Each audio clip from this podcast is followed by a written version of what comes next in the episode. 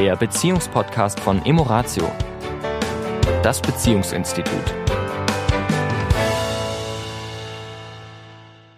Hallo und herzlich willkommen. Auch in dieser Woche wieder. Hier sind Tanja und der Sami von Emoratio. Ich grüße euch. Hallo. Ja, wie, wie, ihr vielleicht mitbekommen habt, haben wir ja jetzt auch eine größere Pause gemacht. Auch uns, wie, wie kann es anders sein, haben die Ereignisse beeinflusst. Wir haben, hat unser Leben auch ein Stück weit umgekrempelt und es hat äh, uns mitgenommen. Hat uns mitgenommen. Die deutsche Sprache ist so schön. Ja.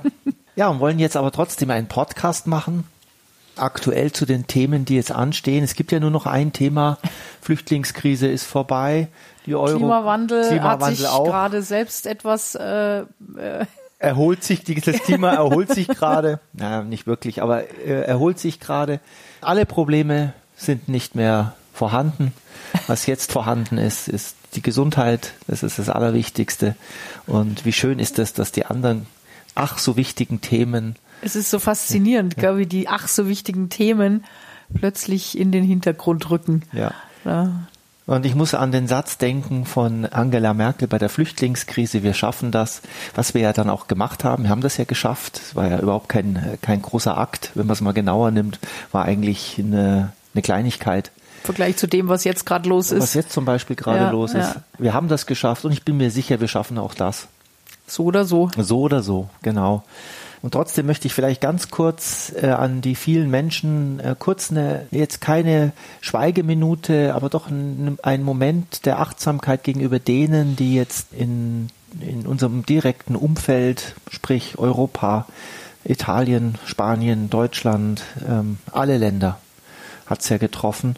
Und es strahlt dann immer weiter aus bis nach Australien, dass wir kurz mal innehalten und äh, schon auch die Achtsamkeit haben, dass da Menschen schwer betroffen sind und dass da Schicksalsschläge sind, wo ganz viel Leid und Traurigkeit und Verzweiflung ist.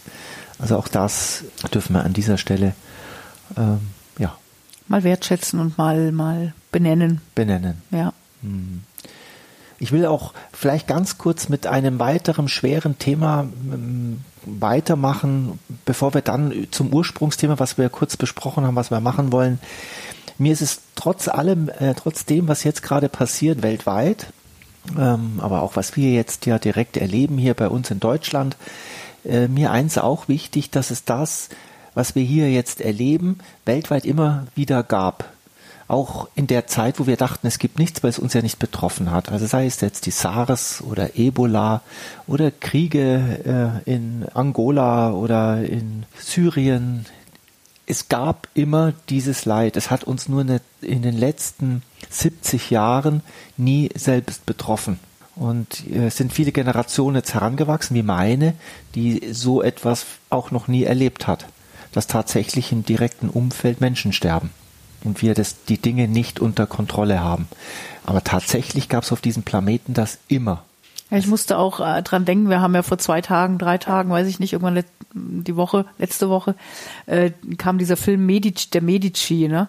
Und dann dachte ich auch so, ja, vor tausend Jahren, da war das völlig normal, dass Menschen äh, an einer Verletzung, an einer Erkrankung, an einer Blinddarmentzündung gestorben sind. Ja, also da war einfach der Mensch nicht in der Lage, die Dinge zu kontrollieren, weil einfach das Wissen und die Fähigkeiten dazu noch gar nicht so vorhanden waren wie heute. Und heute, klar, sind wir natürlich in unseren Breiten gewöhnt, die Dinge unter Kontrolle zu haben, viele medizinische Dinge heilen zu können und versorgen zu können. Und plötzlich sind wir so in einer Situation, wo uns die Kontrolle entgleitet. Und ich glaube, das ist ja das, was viele Menschen auch so umtreibt und auch Unsicherheit auslöst. Dieses, wir wissen nicht, was kommt, wir haben es nicht unter Kontrolle, wir haben es nicht im Griff. Hm.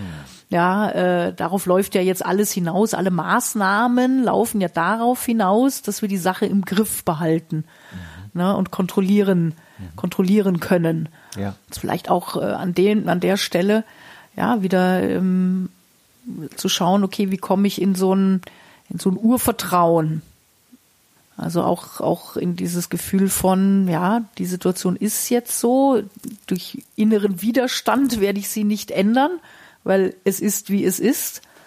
Und äh, die Frage ist ja, wie schaffe ich es jetzt möglichst mit einem zuversichtlichen Geist, ja, mit der positiven Ausrichtung durch diese Krise zu kommen. Ja. Ja. ja, wir hatten ja vor einigen Podcasts und da kommen wir jetzt auch zu dem, was wir auch heute vorhaben mit diesem Podcast.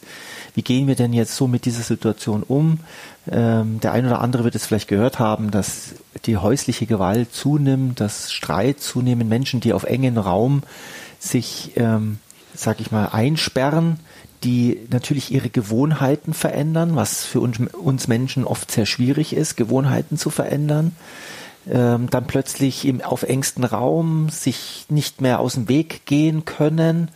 Äh, das ist gar nicht so einfach für viele Menschen, die sich bisher vielleicht sehr durch die Arbeit im Außen, durch Sport, durch Reisen sehr viel abgelenkt haben und nur punktuell zu Hause waren und jetzt die ganze Zeit miteinander verbringen, dass das natürlich mit, mit Herausforderungen ähm, gepaart ist. Ja. Und ich, und, ich ganz kurz noch mhm. den einen Satz, und wir haben ja vor gar nicht so langer Zeit, vier, fünf Wochen, haben wir ja einige Podcasts gemacht, was dem, äh, aus dem, aus der positiven Psychologie des PERMA, und ich finde das jetzt äh, fantastisch, das P für Positivität, das E für Engagement, das M für Meaning, für Sinn, das R für Relationship und das A für Accomplishment an. Also jetzt mal ganz praktisch, was bedeutet das denn auch denn in dieser Krise? Wie kann ich denn ähm, in dieser Krise damit umgehen? Wie kann ich resilient sein?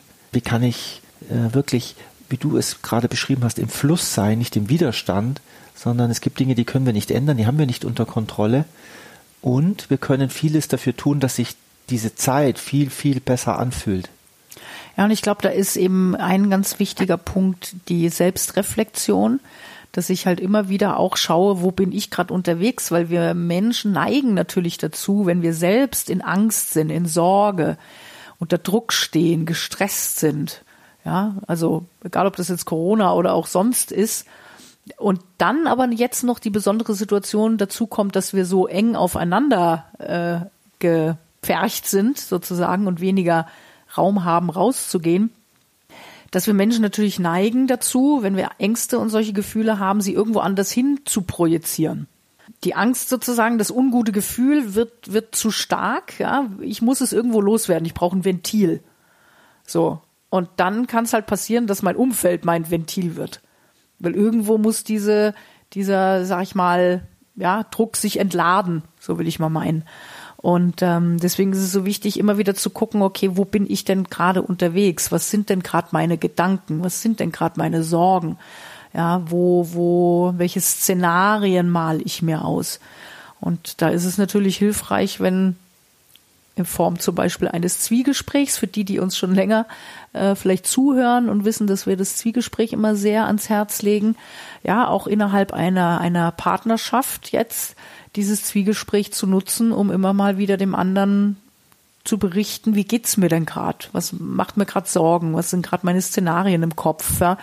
Ähm, wo bin ich gerade unterwegs? Weil alleine dieses darüber sprechen kann schon entlasten und dass ich das Gefühl habe, es sitzt mir jemand gegenüber, der mir zuhört, ohne jetzt da eine Lösung, sondern einfach der mir zuhört, wo ich merke, ich kann jetzt einfach meine Sorgen loswerden, ohne dass die bewertet werden, dass die analysiert werden, dass dafür eine Lösung gebracht wird, sondern ich kann es einfach mal erzählen. Werden. Ja. Mhm. Und umgekehrt dann mein Gegenüber eben auch die Möglichkeit hat, dann, wenn, wenn gewechselt wird, dann zu sagen, ja, wie geht's mir denn gerade und wo bin ich unterwegs? Und wie gesagt, ohne Wertung. Der eine ist vielleicht gerade ganz zuversichtlich und der andere ist vielleicht gerade in einer totalen Sorge.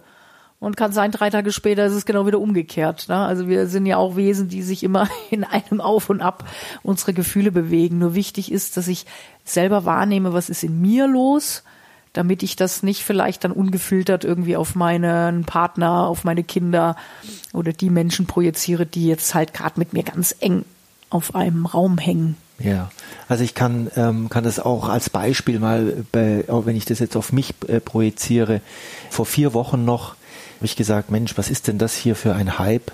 Ja, also bei der Grippe sterben auch ähm, an die 20.000 nur in Deutschland.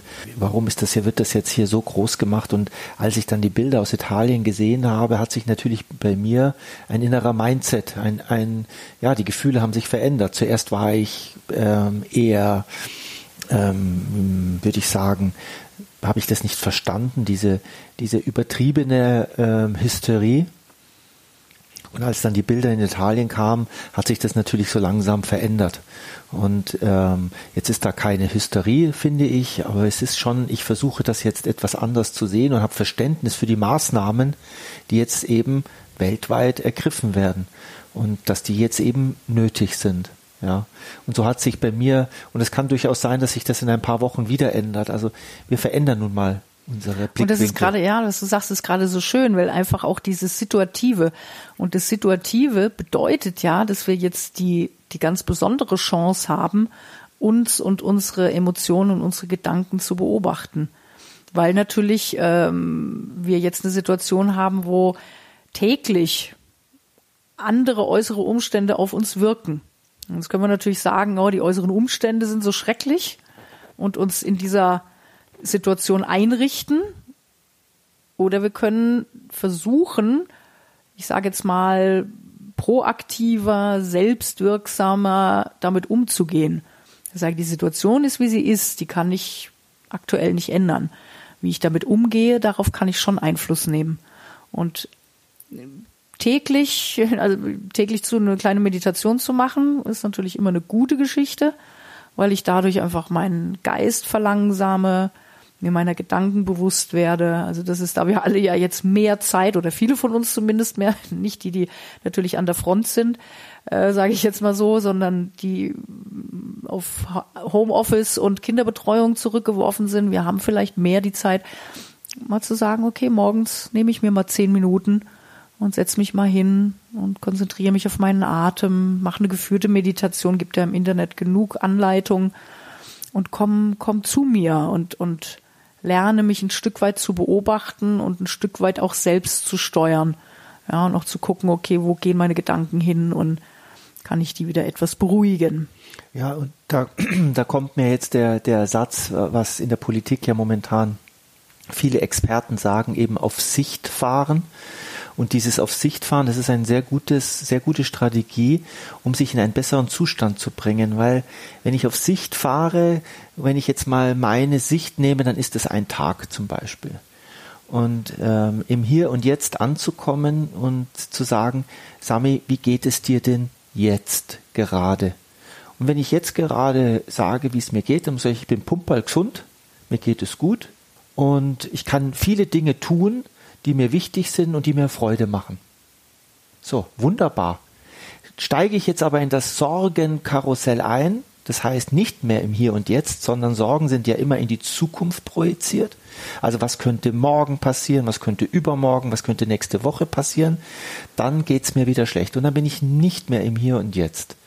Und das Hier und Jetzt auf Sicht fahren heißt für mich, wie ist der Tag heute? Ich bin heute gesund und heute genieße ich den Tag und heute mache ich die Dinge, die mir wichtig sind oder unterstütze andere Menschen dabei, dass es ihnen besser geht, was auch immer das Ding ist.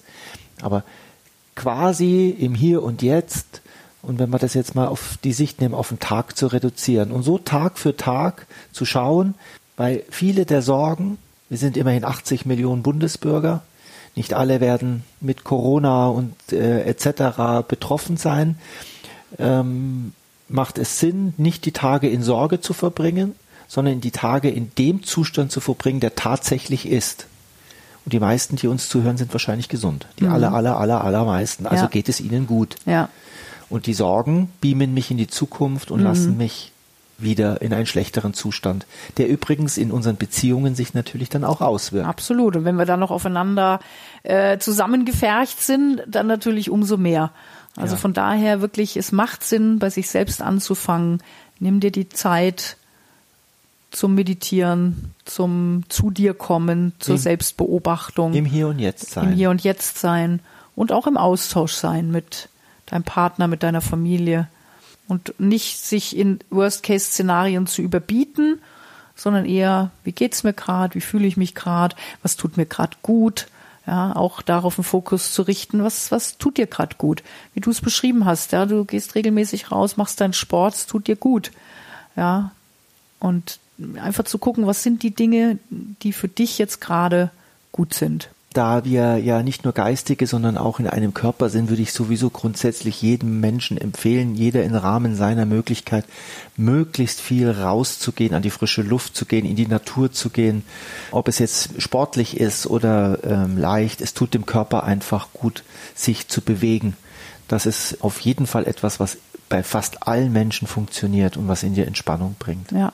Und in der Natur jetzt im Frühling sowieso, ja, es fängt die Vögel zwitschern, ja, die, die, äh, die Pflanzen fangen an zu treiben, die Blüten kommen. Also das hilft auch sehr ins Hier und Jetzt zu kommen.